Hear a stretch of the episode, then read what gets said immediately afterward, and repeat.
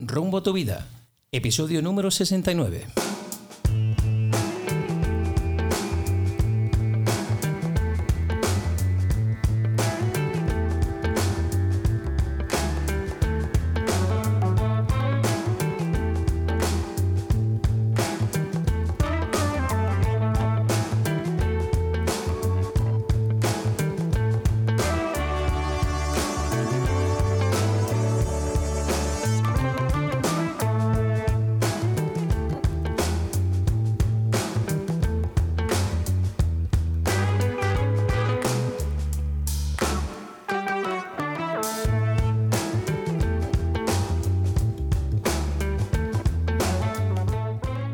¿Qué tal amigos? Y bienvenidos a un nuevo episodio, la cuarta temporada ya de Rumbo a tu vida.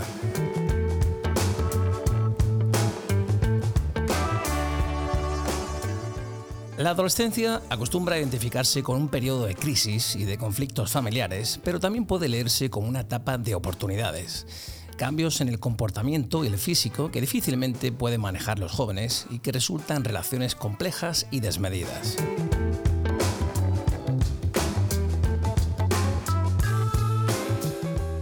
Pero que muchos adolescentes compliquen su comportamiento no implica que sea un camino difícil también para los padres. Para ello es esencial entender y ser empático con la gran transformación biológica de quienes la están atravesando.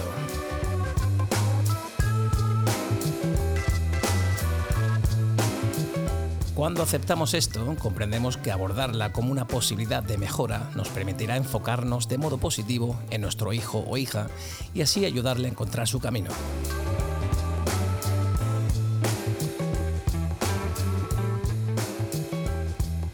Los humanos somos seres sociales por naturaleza y pasamos la mayor parte de nuestras vidas relacionándonos. Desde pequeños somos capaces de ver y oír.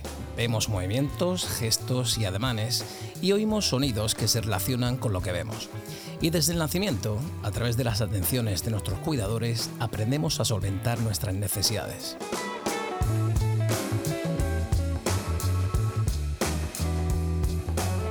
Al mismo tiempo, percibimos emociones placenteras o desagradables cuando somos atendidos. Se inicia así un camino largo de aprendizaje de comunicación que no terminará nunca.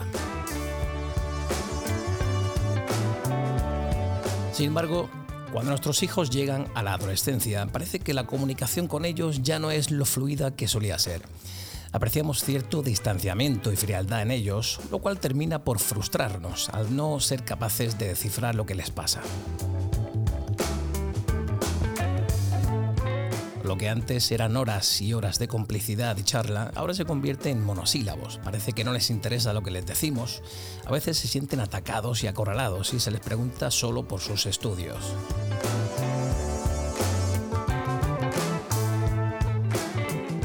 La socialización familiar tiene un impacto positivo en los hijos cuando los escuchas. Le das importancia a lo que te cuentan, validas sus opiniones sin juzgar y le muestras cómo expresar sus sentimientos. Parece difícil más cuando algunos jóvenes se escudan en respuestas escuetas. Se trata de un proceso que requiere paciencia y retroalimentación. Es decir, él también espera que les cuentes tus experiencias. La comunicación en adolescentes es una exploración a todo mundo de emociones, aspiraciones, misterios, búsquedas, viajes y aprendizajes de diversa índole. Para ellos todo se trata eh, de vivir el presente, ser ellos mismos, compartir un espacio propio donde se propicie el encuentro y a la vez el autoconocimiento. No caigas en las generalizaciones, descalificaciones y críticas porque te alejarás del objetivo. Escucha y demuestra interés. Ahí está la esencia para entender al joven y fortalecer la confianza. ¿Cuáles son las claves para entender o para poder comunicarnos con nuestros adolescentes? Bueno, pues nuestro invitado de hoy es José Manuel Beltrán. Él trabaja como psicólogo y docente en un prestigioso colegio de Granada. Además de ser el director del programa de Bachillerato Internacional, José Manuel lleva ya más de 20 años dedicándose a tratar con adolescentes y además es padre de tres, así que nadie mejor que él para hablar sobre esta temática, cómo comunicarnos con ellos, cómo gestionar sus cambios físicos, psicológicos y emocionales. No sé si recordaréis, José Manuel ya ha participado en tres episodios de nuestro podcast. Además, fue quien me ayudó a empezar con este proyecto que hoy cumple tres años. Pero hoy por primera vez le tenemos aquí en carne y hueso, José Manuel Beltrán. Bienvenido a Rumbo a tu vida. ¿Qué tal estás? Muchas gracias Andrew por volver a contar conmigo. Pues estoy muy agradecido a, ti, a poder eh, a participar y, agradecido a la vida de poder haber eh, sido testigo de tu crecimiento, ¿no? de, esa ilusión con la que naciste hace un poquito más de tres años. ¿no? en plena pandemia. ¿eh? En plena pandemia, ese sueño que, que creaste y con esfuerzo, con mucho trabajo y con mucha ilusión has ido creando este podcast eh, y se ha convertido en lo que es el día de hoy. Así que estoy muy agradecido a, a ti. Bueno, el agradecimiento es mutuo porque tú empezaste esta aventura conmigo en el primer episodio, sobre la, búsqueda de la felicidad. Y luego también estuvimos hablando de cómo hacernos mayores y también hablamos un poquito sobre ansiedad y demás. Bueno, pues eh, capote, montera y al ruedo, ¿no? Vamos a por ello. Bueno, pues José Manuel, hablamos en la intro que acabo de hacer sobre los cambios que experimentan los adolescentes y el por qué esos cambios eh, nos impiden comunicarnos de una forma fluida con ellos. Bueno, pues ¿por qué no le decimos a la audiencia de rumbo a tu vida cuáles son esos cambios, ¿no? ¿Cuáles son los principales cambios que experimentan los adolescentes en esta fase tan compleja de sus vidas? Bien, pues eh, la adolescencia es una época maravillosa, maravillosa y, que se caracteriza, entre otras cosas, ¿no? porque nuestro cerebro eh, vuelve a ser plástico de nuevo, como fue al principio de nuestra, de nuestra vida, con lo cual eh, tenemos la oportunidad de, volver a rehacer muchas conexiones cerebrales. Eh, nuestro cerebro está en un proceso de cambio. Y fundamentalmente, en la época adolescente, eh, podemos, podemos eh, pues hablar de, dos grandes cambios. Por un lado, en la, zona prefrontal de nuestro cerebro, la corteza prefrontal, que es la que se encarga de todo lo que tiene que ver con tomar, tomar decisiones, la metacognición, las funciones ejecutivas. Es, una, pues es un momento en el que hay mucha variación en, nuestro cerebro. Y por otro lado, en el sistema límbico, lo relacionado con, con todo lo, emocional, el, tálamo, el hipotálamo. Entonces, hay como un nuevo recableado en, nuestro cerebro. y, eso es una oportunidad también para poder establecer nuevas conexiones eh, cerebrales. Eso va a tener su implicación conductual.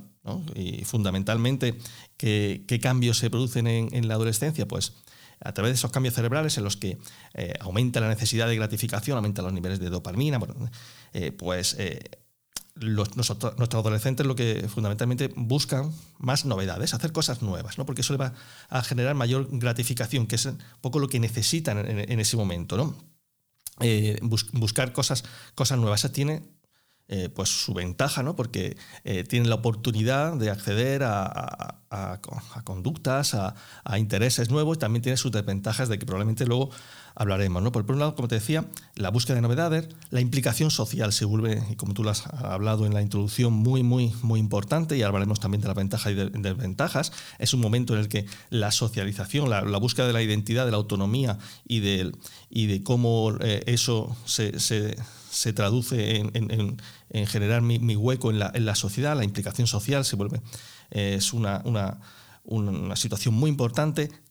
Por supuesto, no lo más evidente, la intensidad emocional, ¿no? el, cómo se vive las, cosas en, este momento de, la vida, ¿no? Con la que, en lo que la gran mayoría de las situaciones son nuevas, con lo cual el nivel de la implicación es altísimo, esa intensidad emocional.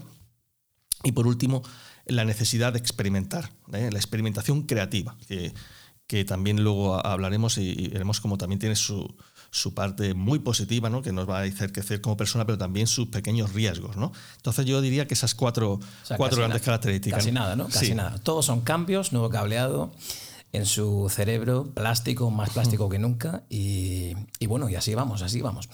Bueno, pues vamos a centrarnos en este podcast, eh, si te parece, José Manuel, en torno a la comunicación, porque así lo hemos llamado, ¿no? Cómo comunicarnos con nuestros adolescentes. Bueno, pues la pregunta fácil del día, José, eh, ¿de qué forma podemos fomentar la comunicación con nuestro hijo adolescente, ahora que está en esta etapa tan complicada, donde la privacidad, la autonomía y sus secretos parecen ser tan importantes? Hablabas tú en, la previa también, dices, eh, es una época en la que es difícil hablar cuando antes las, las conversaciones eran largas, largas. Mm, bueno, a lo mejor no eran tan largas antes, ¿no? dices, ¿cómo fomentar la comunicación?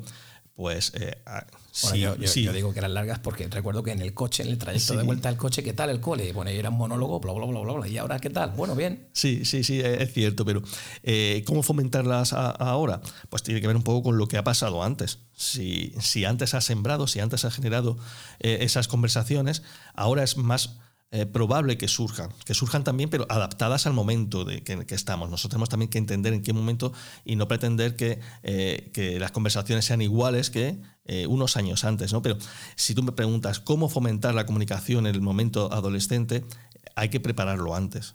Hay que haber fomentado esa comunicación anteriormente, haber trabajado esa autonomía, la empatía que también de la, que hablabas, el, no juzgar, el haber he promovido que cualquier cosa que ellos nos, nos, digan va a ser escuchada y no juzgada. Muy importante eso, ¿verdad? Es, es, fundamental en toda la época de la vida, ¿verdad? Y en, todo, en todas las relaciones personales, eh, eh, la necesidad de que no te juzguen y ser entendido es importante, pero no está más, porque es en la época en la que estás buscando tu identidad y, tu, generar autonomía. Y entonces, si eh, el, que nos juzguen va a, coartar esa libertad para poder contarte todo aquello que yo creo, no lo que tú crees como padre que te tengo que contar, sino que yo creo como adolescente que necesito de ti. Entonces, ¿cómo fomentar esa comunicación? Pues como te decía, previamente hay que hacer ese trabajo antes en, la infancia, en la de trabajar el razonamiento, el, el hablar, el, el, comprender, y luego en esta época con, concreta, pues hay que, hay que sobre todo, eh, escuchar para poder, para poder eh, pedir que ellos nos, nos, hablen, ¿no? Además, me, me, viene a la cabeza uno de los muchos libros que ya me has recomendado. Cada vez que hablo con José Manuel, él es, es además de ser un pozo de sabiduría, es eh, un lector ávido de libros y me recomienda muchísimas lecturas. Algunas de ellas, no, no todas las que puedo, las he leído. Evidentemente, eh, empatía, comprensión y conocimiento de lo que ocurre en el cerebro de los jóvenes eh, son básicos para saber sobrellevar la, adolescencia. Eh, ¿Por qué es importante, José, estar atento a los cambios de conducta de los niños y de nuestros adolescentes? El cambio de conducta de nuestros niños adolescentes es, un, es el, síntoma de que algo está pasando. ¿no? Igual que estás atento a, la temperatura corporal y si sube la fiebre, eso es un síntoma de que algo está pasando, el cambio de conducta también es un síntoma de que algo está eh, ocurriendo. Con lo cual, eh, en esta época nosotros tenemos que eh, estar muy observantes, ¿no? A veces yo le digo a, las familias, ¿no? Casi tenemos que estar más pendientes de cuando eran bebés, ¿no? En ese momento que estamos muy, muy encima, cualquier cosa nos alerta, eh, ahora hay que hacer algo similar desde una cierta distancia, desde luego, ¿no? adaptándonos a, la época. Pero hay que estar muy pendientes porque si nuestro hijo de repente pues deja de hablar o deja de comer o tiene conductas algo más eh, agresivas, eso es un síntoma de que algo está pasando. Y entonces tenemos que a partir de ahí eh, buscar y darle las alternativas y ofrecerle la confianza para que eh, podamos resolver. Entonces sí, como tú bien dices, hay que estar muy atentos a esos cambios de conducta porque siempre hay algo detrás. ¿Cómo fíjate que lo acaba de mencionar hace un momentito, ¿no? Eh, ¿Cómo podemos convertirnos en buenos oyentes de nuestros adolescentes? Tú dices que es un trabajo que hay que hacer previamente, ¿no? De, no, de que no se sientan juzgados. ¿Cómo podemos además creo que es el título de un libro de los que me recomendaste, ¿no? Cómo poder ser, cómo escuchar a nuestros adolescentes para que te escuchen, o algo así se llamaba, ¿no? Sí, sí. Ay, perdón. Sí, un maravilloso libro de unas psicólogas americanas, de Adele Faber, eh, que eh, el título es Cómo hablar con nuestros adolescentes para que nos escuchen. Sí, sí. Eh, los padres, ¿no? Tendemos mucha, tendemos, tendemos, perdón, a solucionar los problemas de nuestros hijos, ¿no? y entonces eh, no solemos escuchar, le damos soluciones. Y, se termina la conversación. Cuando uno dice, pues es que eh, me gustaría, quiero salir porque hay una fiesta y quiero salir hasta más tarde. Pues no, o sí, y le damos la, solución, pero no, no, no, argumentamos, no escuchamos el por qué, le decimos que no, porque oye, las normas de la familia hemos establecido que tienes que llegar a tal hora y eso es, decimos que no, pero, pero no le damos la oportunidad de explicarse de por qué quieren llegar un poco más tarde o qué quieren. Entonces, eh, y lo hacemos con la mejor de las intenciones, ¿no? Eh, ya sea cumplir la norma de la familia o solucionar el problema que, tienen, ¿no? Oye, eh, mamá, llegan llorando, he sacado, he sacado mala nota y pues ya está. La próxima vez tienes que estudiar más. Y hemos terminado la conversación. Parece que, incluso con la mejor intención. Jueces, jueces y castigadores muchas veces. Incluso con la mejor intención del mundo, oye, no, eh, te preocupes, ¿no? Y ya estás. Y, fundamentalmente nuestros hijos no nos piden soluciones, sino comprensión y entender. entender. Entonces, una de las cosas que tenemos que aprender es, a, como decíamos antes, la palabra está tan, eh, no juzgar, pero sobre, y también eh, tener, paciencia, no querer solucionar. Nuestros hijos no necesitan eh, la solución final, sino acompañar en el camino, ¿no? porque de esa manera estamos enseñando a cómo solucionar ellos sus, sus dificultades. ¿no? Bueno, y en cuanto a, a sus secretos, entiendo que ya no quieran, como tú dices, compartir todo lo que compartían antes con nosotros, ya que sus amigos, ¿no? ahora en ese sentido son bastante más importantes que, los padres. Pero cómo nuevamente, José, podemos propiciar que esa confianza, ¿no? esa confianza para que ellos se sientan libres de compartir sus secretos con otros. Hace un ratito, cuando hablábamos justo antes de ponernos a grabar, me comentabas que, bueno, que tus hijos, tres hijos adolescentes ya, bueno, el pequeño ya casi pues, a puertas de eh, te cuentan lo que te quieren contar. Y, ¿no? y tú de ahí, leyendo un poquito entre líneas, deduces qué han hecho o qué no han hecho. ¿no? ¿Cómo podemos propiciar esa confianza ¿no? para que ellos digan, oye, pues mira, estuve en esta fiesta y pasó tal? Porque antes sí que lo contaban, ¿no? Claro. Eh, por un lado, como decimos antes, eh, si tú quieres fomentar un comportamiento, tienes que enseñarle ese comportamiento. Con lo cual, tú tienes también que, en la medida posible, confiar en ellos. Digo, en la medida posible que evidentemente hay, determinadas cosas que que, pertenece al ámbito totalmente privado. y eso también hay que entenderlo, que hay determinadas cosas que pertenecen a su ámbito totalmente privado y no tienen por qué contárnoslo.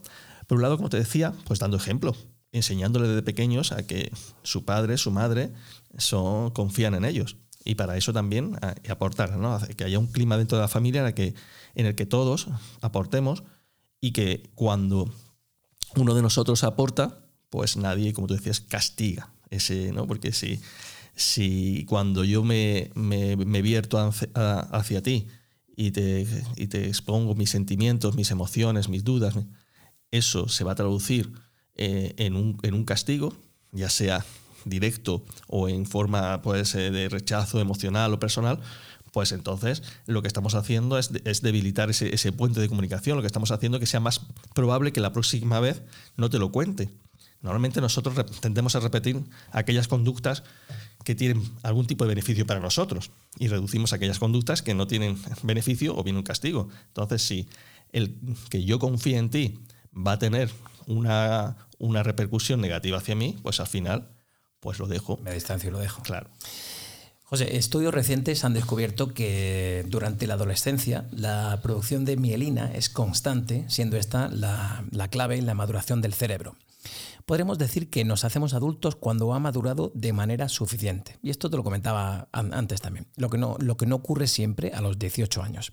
Claro, siempre establecemos los 18 años por aquello del límite legal, ¿no? al que ya puedes hacer muchas cosas. Pero realmente yo conozco muchos adolescentes de 30 y tantos que no, que, siguen siendo adolescentes, ¿no? ¿Cuándo dirías tú, de forma física, podríamos considerar que el adolescente ya ha madurado o ya ha dejado de ser ese adolescente? Bueno, para responder esa pregunta, primero habría que definir lo que es la adolescencia. ¿no? Eh, la adolescencia, tú lo has dicho muy bien antes, es un momento crítico. Crítico significa un momento de cambio. No es un momento negativo, es un momento de cambio y es pues, eh, el, momento en el que pasamos la, transición entre la infancia y, la, vida adulta. ¿no? Eso en, el ser humano, pues es verdad que no hay una no hay un momento fijo, ¿no? Eh, se establecen a distintas definiciones, que es entre los 14, 15, 18, 19, pero es muy variable. Eh, hasta los. Hasta, los, ¿no? Hasta los muchos. Hasta los muchos, sí. Pero eh, se, supone ¿no? que entre los 14, 15, 18, 19, ¿no? porque se, produce todo esos, eh, es más probable que se produzcan esos cambios que tú hablas cerebrales y que ya estemos preparados para la vida adulta. ¿Qué pasa? Luego hay muchas eh, situaciones concretas que también tienen que ver con, con, el contexto y con el momento que se vive. A día de hoy hemos alargado mucho como sociedad pues, el momento en el que las personas se incorporan a la vida adulta. ¿no? tanto educacionalmente, laboralmente, eh, es más difícil incorporarse a la vida adulta a los 18 o 19 meses, en el sentido, cuando digo vida adulta, a ser independiente. Ah, y con lo cual lo hemos alargado también eh, socialmente esa, esa adolescencia ¿no? que tú comentas. Pues eh, en esta etapa de su vida, evidentemente, lo, emocional pesa más que lo racional en muchas de sus decisiones. Por ejemplo, ante una emoción intensa, ellos son menos capaces de valorar cuáles son las, consecuencias o los riesgos de, esa, de esa acción. Bueno, no quería dejar pasar la oportunidad, José, porque ahora que comentas justo esto, ¿no? De cuándo empieza uno a ser adolescente, cuándo se convierte uno en adulto. Si como tú vienes comentando en el podcast, el cerebro todavía está cableándose, el cerebro es moldeable todavía a esas tempranas edades, ¿por qué con 14 años, ya que ambos trabajamos en el, en el medio educativo, con 14, 15 añitos les hacemos tomar decisiones trascendentales ¿no? que determinan su futuro académico? ¿no? ¿Por qué con tan temprana edad, sin saber muchos lo que quieren o no quieren en la vida, les decimos, tenéis que tomar esta decisión? Totalmente de acuerdo, porque primamos el sistema eh, sobre el protagonista del sistema. Hemos creado un sistema en que necesitamos hacer compartimentos eh, y vías de, acceso y entonces nos olvidamos que lo importante es la persona que transita, transita esa carretera, no la carretera eh, en sí mismo. Y efectivamente le hacemos tomar decisiones importantes para su vida que a lo mejor no son tan importantes, pero sí le hacemos ver que son importantes. Quiero decir que a lo mejor no, es, tan, no es tan importante pues, acceder a un bachillerato o a una formación profesional de un determinado grado, pero solo se lo hacemos vivir con un nivel de, importancia como que si ahora escoges algo, ahí ya se ha acabado todo. Este es tu futuro. Y este es tu futuro. Y, totalmente de acuerdo contigo, porque hemos primado el sistema eh, por encima del protagonista del sistema. Ya, no sé, bueno, Quería, que, quería mm. simplemente comentártelo. ¿Cuáles dirías tú, José Manuel, que son los principales enemigos de nuestros adolescentes hoy en día?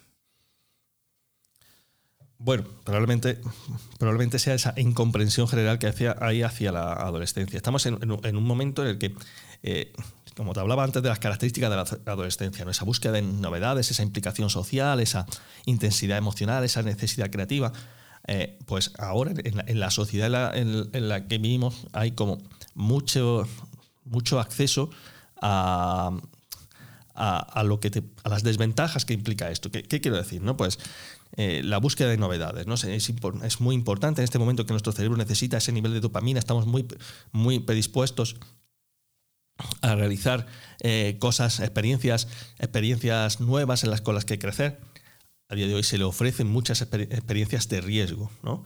Eh, eso y es lo que además eh, fomentamos la, sociedad, que decir, con eh, todo, todo lo que llevan detrás las redes sociales en gran medida son conductas de, riesgo, esa implicación social que es una cosa muy positiva, pero a la vez nos hemos creado un mercado alrededor de esa, esa, implicación social que aumenta las conductas de riesgo. Entonces, probablemente los peligros a los que se enfrentan nuestros adolescentes están creados por, nosotros mismos, por los adultos que hemos generado toda una industria detrás eh, de, ellos sin, sin darles la, formación para poder utilizar bien esa, esa industria. Claro, ¿cuántas veces no ha venido alguien al colegio a, dar una charla sobre los peligros que hay de las redes sociales? Eh, cómo gestionamos eh, ese tipo de contenidos en redes sociales, lo que exponemos, lo que no exponemos esa falsa apariencia. ¿Cómo crees tú, José, ahora que me viene a la cabeza, eh, que gestionan nuestros adolescentes la gratificación inmediata? Ellos lo, yo lo observo en el aula, lo he comentado muchas veces aquí en el podcast, observo en el aula que lo que antes eran, bueno, pues eh, adolescentes dispuestos a leer dos, tres páginas y ya, bueno, ya a indagar y a ser críticos con ese contenido, hoy en día se ha, convertido en, bueno, dame algo concreto, algo rápido para que yo tenga acceso a la información de forma instantánea. Por eso vídeos de YouTube, los más vistos, suelen ser de 15 minutitos, contenidos mucho más cortos que los de antaño. Incluso hay autores que se están eh, eh, pensando en hacer libros mucho, mucho más cortos en cuanto a contenido. ¿Cómo crees tú que gestionan ellos toda esta información que viene hoy en día? Yo, creo que ha dado en, la clave un poco. Eh, efectivamente, para, para toda nuestra vida, el sistema de gratificación es fundamental. Como te decía, tendemos a repetir aquellas conductas aquellos comportamientos que eh, nos, generan algún tipo de gratificación. Eh, ¿Qué pasa? Que a, día de hoy hemos, eh, hemos generado una, serie de gratificaciones muy inmediatas. Tú me decías en, la lectura, ¿no? Pues hace unos años tú encontrabas la gratificación de la lectura eh, en, el proceso eh, y al final y, necesitabas un tiempo para conseguir la gratificación. Invertías ese tiempo porque al final conseguías esa gratificación.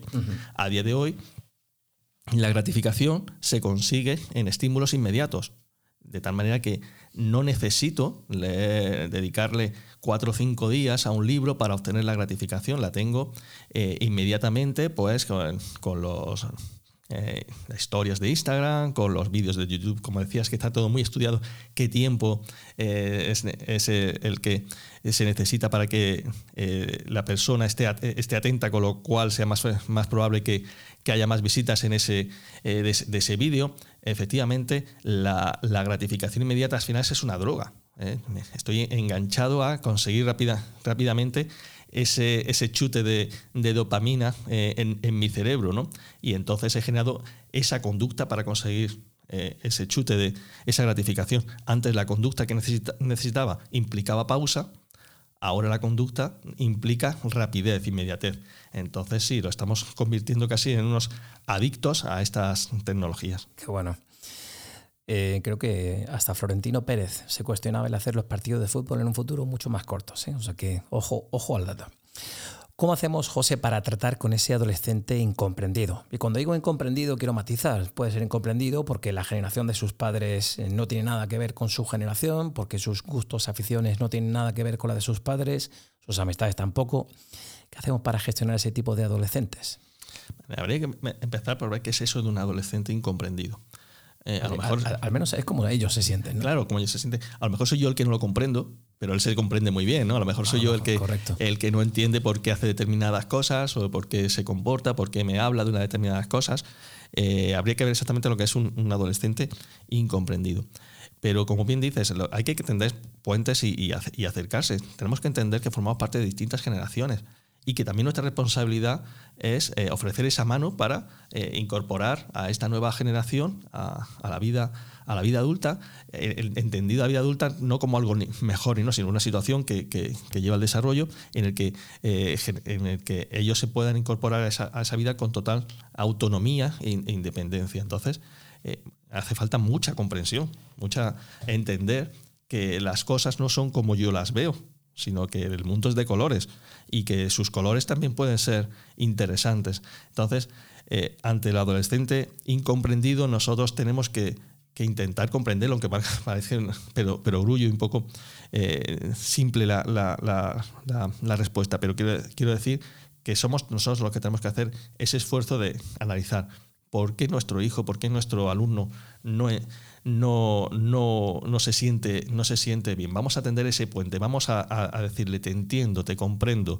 vamos a, derribar las, las, barreras que hacen que también eh, imposibiliten esa comunicación para que sienta que eh, no, no, no, que aceptamos su forma de ser, pero que sí por lo menos no lo juzgamos y entendemos que eh, puede, puede, puede tener una forma diferente de ver el mundo en la que tenga yo. Me ha encantado. Efectivamente, quizá tengamos que cuestionarnos nosotros si somos nosotros mismos los que no les comprendemos. Oye, José, eh, llegamos a una etapa en la que, bueno, ellos confían o tienden a confiar más en sus amigos adolescentes, sus iguales, como decimos en el cole. Debemos aceptar que llegados a esta etapa vital es probable que, tiendan a confiar más en sus amigos eh, en lugar de en nosotros. Eh, Claro, y, no, pasa nada. Esa es la parte que tenemos que entender. Que, y es difícil, ¿no? Porque llegamos de, la infancia en la que nosotros eh, somos los cuidadores máximos y, entender que se van haciendo independientes, que ya no nos necesitan, también es duro, como padre, como, educador, ¿no? Ya, eh, eh, deshacernos de, ese control, ¿no? A fin de cuentas, lo que hacemos mucho. entonces, no es que confíen más en sus amigos que, en nosotros y son ámbitos de la vida diferentes en los que comparten. Realmente con sus amigos no comparten otras cosas que comparten con, con, nosotros. Pero efectivamente la implicación social, como te decía al principio, es uno de los factores diferenciales de, la adolescencia y nosotros como, como, padres, como adultos, tenemos que entender que necesitan ese espacio de socialización que le va a generar también conductas de, éxito y de gratificación en, en, su vida. No se trata de que confíen más, sino son ámbitos diferentes de la vida en la que, en la que confían. Y tenemos que propiciar que tengan una, buena red de, eh, social. De hecho, todos los estudios, en lo que nos viene a decir no solo de los adolescentes, las personas en general eh, estamos más satisfechos con nuestra vida en función de la red social de la que, tengamos. Entonces hay que fomentar esa vida social. Ahora, hay que también ayudar a generar una vida social adecuada. También tenemos que estar pendientes de, de con quién se relaciona nuestro hijo o nuestra hija, porque va a determinar mucho también sus, sus conductas, ¿no? Como te decía antes, esas conductas de riesgo pues también van, van a estar muy mediadas con el grupo social en el, que esté. Por eso hay que hablar, hablar mucho eh, con ellos, pero entender que eh, la, amistad es un, en este momento, en toda la época de la vida, pero en este, en este momento es cuando se está creando, con lo cual esos vínculos son mucho más, más intensos. En este momento hay que entender que es, fundamental incluso pues eh, apoyar y propiciar que tengan esas relaciones sociales. Creo que escuché en algún sitio que somos la media de las siete personas con las que nos relacionamos en el día a día. No sé si eso es, si hay algo de cierto en eso. No, lo había escuchado, puede, puede, ser interesante, pero es eh, lo que sí es cierto es que nuestra satisfacción personal depende mucho de, nuestras, eh, de nuestra, nuestra red social. Nuestra red social entendida, eh, eh, si se habla que uno no, no, tiene realmente más de entre 10, 15 amigos, lo que realmente tiene, lo demás son bueno, conocidos. ¿no? de seguidores. seguidores, ¿no? Pues es probable que lo, lo, que digas pueda, pueda ser cierto. José, intentamos educar a una generación con los métodos de otra. Totalmente. Al final uno intenta educar con los recursos que tiene. Como sabe, ¿no? Como, sabe, exactamente. y, no todo el mundo pues, ha parado a estudiar cómo debe ser el proceso educativo de un adolescente. Entonces uno, al final, pues los recursos que tienes en, tus bolsillos, tus bolsillos que son, pues las experiencias que has tenido tú a lo largo de, tu vida. Entonces uno eh, tiende a replicar los modelos con los que él ha sido educado. Cuando yo tenía tu edad. Exactamente, esa frase, ¿no? Que es, al final, que cuando éramos adolescentes odiábamos, pero al final lo vemos que la replicamos como cuando somos padres, ¿verdad? ¿Cuántas cosas cuando éramos adolescentes decíamos, no, jamás en la vida le diré yo esto a mi hijo? Y nos vemos diciéndoselo. Lo mismo, ¿eh? Sí. Muchos padres se pueden preguntar que, bueno, si la música que escuchan es tan diferente, sus gustos son tan diferentes, sus amistades, sus hábitos eh, son tan diferentes, ¿qué puedo hacer para conectar con mi hijo? Pues no, no, no pasa porque te guste su música ni su. No, no pasa porque entiendas que son gustos diferentes. Evidentemente, como, eh, la, música que nosotros escuchábamos era muy diferente a la que escuchaban nuestros padres y así será. Eso, eso, eso es un proceso generacional y tenemos que entenderlo. Fíjate que, José Manuel, al igual que yo, es un amante de la buena música y nuestros hijos escuchan reggaetón. Sí, sí, es una de las cosas ¿En que. ¿En qué momento ha llegado eso? Eh? Mi nivel de frustración es enorme. Eso, ¿no? Pero fíjate, nos quejamos mucho, por ejemplo, del tipo de música ahora, ¿no? El reggaetón, el trap, este, y nos quejamos nosotros ¿eh? que de, una generación. Pero no ha habido música más transgresora del rock que el rock de los años 70, 80. Tú lees esas letras y, probablemente no se ha llegado a ese, a ese, nivel de transgresión en las letras que, y en cambio y en cambio sí sí en cambio ahora decimos Joder, las, letras son horribles no ¿Cómo, cómo puede ser que mis hijos escuchen esto pues pues al final es lo mismo que decían nuestros padres cuando nos, nos, nos, pillaban escuchándonos a los Led Zeppelin a los Doors a esas cosas ¿no? pues al final al final tú no tienes que tener los mismos gustos que tus hijos, por favor. Eso es, es, de perogrullo, ¿no? Y, pero también muy, básico. Solo debes entender que a ellos le, les gusta y como decíamos, pues si quieres que le guste la buena música, entendida lo que entendido como buena música, lo que me gusta a mí, ¿no? Eh, pues ofrece ese, ese, modelo, ¿no? Y, siembra, pero, pero no, no podemos hacer de nuestros hijos una réplica nuestra. Ya, evidentemente, evidentemente. ¿Cómo podemos hacer, José, te lo he comentado alguna vez en privado, pero para que nuestras conversaciones con nuestros hijos adolescentes no se conviertan en interrogatorios o en, nosotros haciendo preguntas inquisitorias? Lo acabas de decir es que eh, cuando hacemos preguntas cerradas, hacemos preguntas inquisitorias. Y en ese momento tú propicias que nuestros hijos, eh, lo digo tú, nosotros propiciamos que nuestros hijos nos respondan con, monosílabos. Eh, ¿Ha salido? ¿Sí o no?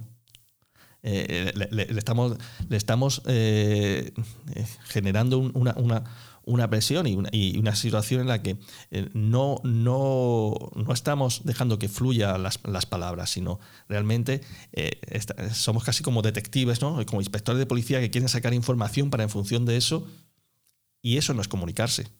Eso es, pues, hacer de, interrogatorios. totalmente. Entonces, tenemos que partir mucho de, preguntas abiertas. ¿Qué tal? ¿Qué vas a hacer?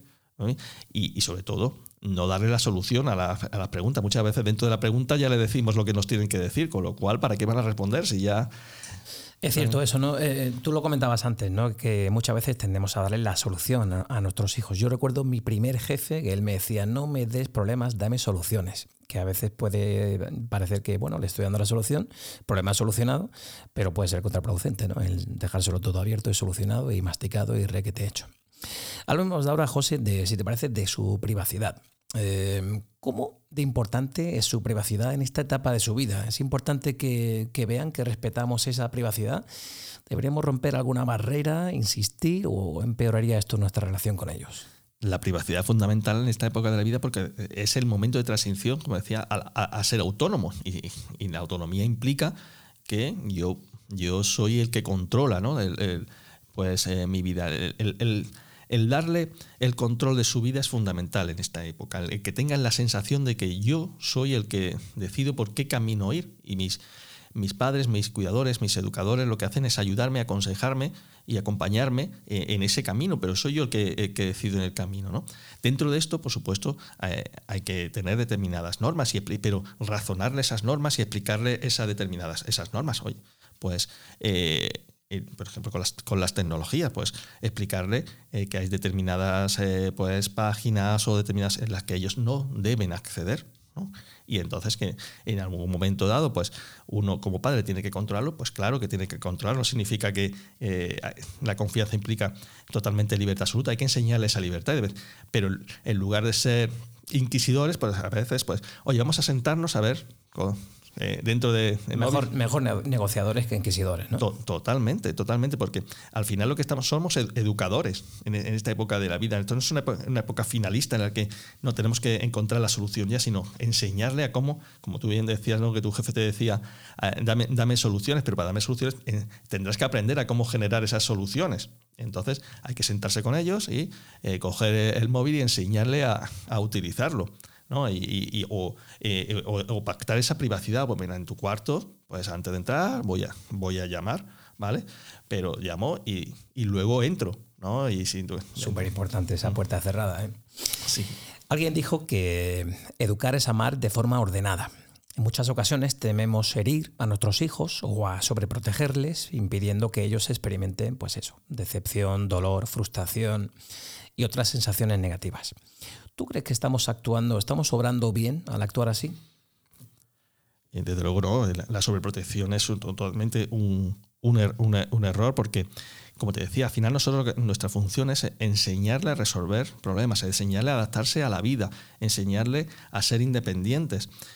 Y, y la sobreprotección es lo que hemos estado hablando, al final yo te doy la solución, no no te estoy enseñando nada en, absoluto. Simplemente te estoy diciendo cómo tienes que, hacer las cosas, de tal manera que eso lo alarga, lo que genera es frustración y ansiedad, y lo, vemos nosotros en nuestro día a día, nuestro, en nuestro trabajo. el error es fundamental para el aprendizaje en cualquier ámbito de la vida. Y si no le dejamos errar, no va a haber aprendizaje. De tal manera que cuando se enfrenten eh, ellos a una situación, no van a saber resolverla. Y eso es lo que genera esa frustración, eso es lo que genera, genera esa ansiedad, eso genera esas ideas negativas sobre mí mismo, que al final van a generar problemas más, más graves. Con la buena intención a lo mejor de los, de los padres de, bueno, voy a cuidar que, mi hijo que, que, no, que no tenga ningún problema, yo quiero... No, es que, es que caerse es importante para levantarse fundamental, ¿no? Ese aprendizaje, ¿no? Muchos padres y madres tienden a compensar con cosas materiales el vacío que dejan al no poder estar, pues eso, todo el tiempo que quisieran en casa con sus hijos, ahora que todos estamos tan ocupados en esta sociedad donde vamos todos como pollos sin cabeza. ¿Hacemos bien obrando así? Bueno, es un poco como lo que decíamos antes al final. Eh, si eh, si yo no eh, educo, si yo lo que únicamente es doy la recompensa, independientemente del comportamiento que tú tengas, yo lo que hago es darte una supuesta recompensa, pues yo no, le encuentro valor a nada. No es eh, que, tengo que hacer algo para conseguir, sino que independientemente de mi comportamiento, mi, padre, mi madre suple esa, ese, afecto con, con algo material, pues entiendo que la parte emocional tampoco es importante. ¿no? Porque no, no, no me la están enseñando, me están enseñando, pues, bueno, hasta tú eh, habrás pasado un mal momento, no, no una semana, pero toma, te doy X, X cosas. Pues al final eso es lo que estamos sembrando ¿eh? y al final lo que se va, se va a recoger y dentro de, uno, de un tiempo pues veremos esos niños tiránicos, ¿no? que, o, esos, o esos adolescentes, esos jóvenes y esos adultos tiránicos que eh, si no consiguen lo, lo, que tienen no saben gestionarlo. Evidentemente no es una buena manera de educar. Qué importante es la educación ¿no? en, estos, en estos momentos vitales. Bueno, José, por último te quería preguntar que tú que siempre me recomiendas libros en las charlas que hemos tenido en privado, ¿qué libros recomendarías a padres y madres que deseen saber un poquito más sobre la, buena comunicación con nuestros adolescentes? Bueno, más que libros, autores, ¿no? que creo que, que, hay algunos autores en, España que han trabajado esto de una manera maravillosa. ¿no? Por un lado, eh, Fernando Alberca, del que tú hablabas, tiene varios libros interesantísimos, productos de una investigación, una reflexión muy, muy seria. David Bueno, que es un neurocientífico que parte de esas investigaciones, de, él es biólogo y desde el punto de vista eh, fisiológico ha, investigado mucho la conducta adolescente y luego eh, la repercusión, cómo, cómo podemos nosotros aportar para, para, hacer un buen desarrollo de, de nuestros jóvenes. Y probablemente, y para decirte algún autor eh, extranjero, pues eh, Siegel tiene eh, algunos libros maravillosos sobre, sobre la, adolescencia y cómo trabajar desde el punto de vista de la conciencia, que es algo de lo que nos hemos hablado, pero también muy importante, ¿no? cómo hacerle conscientes a nuestros hijos de, de, la situación para poder ofrecer alternativas y conductas que le lleven al éxito. Que bueno, pues tomamos buena nota de, esos, libros, de, esos autores. Decía León Batista Alberti que el mejor legado de un padre a sus hijos es un poco de su tiempo cada día. Yo quiero agradecer el que tú estás prestando esta mañana de, casi ya mes de febrero, cerrando febrero, en principios de marzo. Gracias por el tiempo que también has invertido en otros episodios de Rumbo a tu vida y gracias por todos los consejos y el caudal de sabiduría que tienes encima. Muchísimas gracias a ti, Andrew. Sabes que es un, para mí es una oportunidad estar aquí en este podcast que has creado con tanta ilusión y esfuerzo. Muchas gracias. Un abrazo. Un abrazo.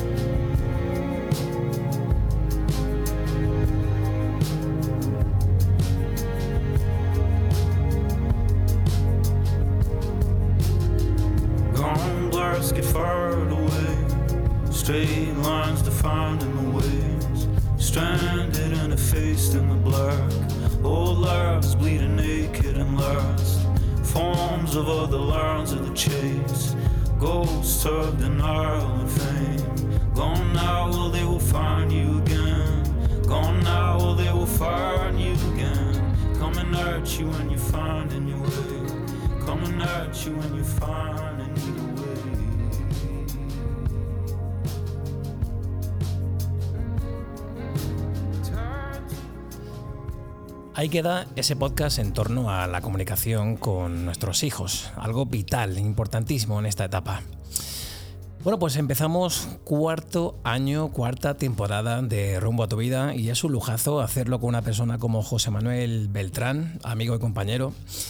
Eh, él empezó todo esto conmigo hace tres años eh, durante el confinamiento y él ha querido empezar esta cuarta temporada con nosotros. Tiene muchísimo, muchísimo que contar, como habéis podido escuchar.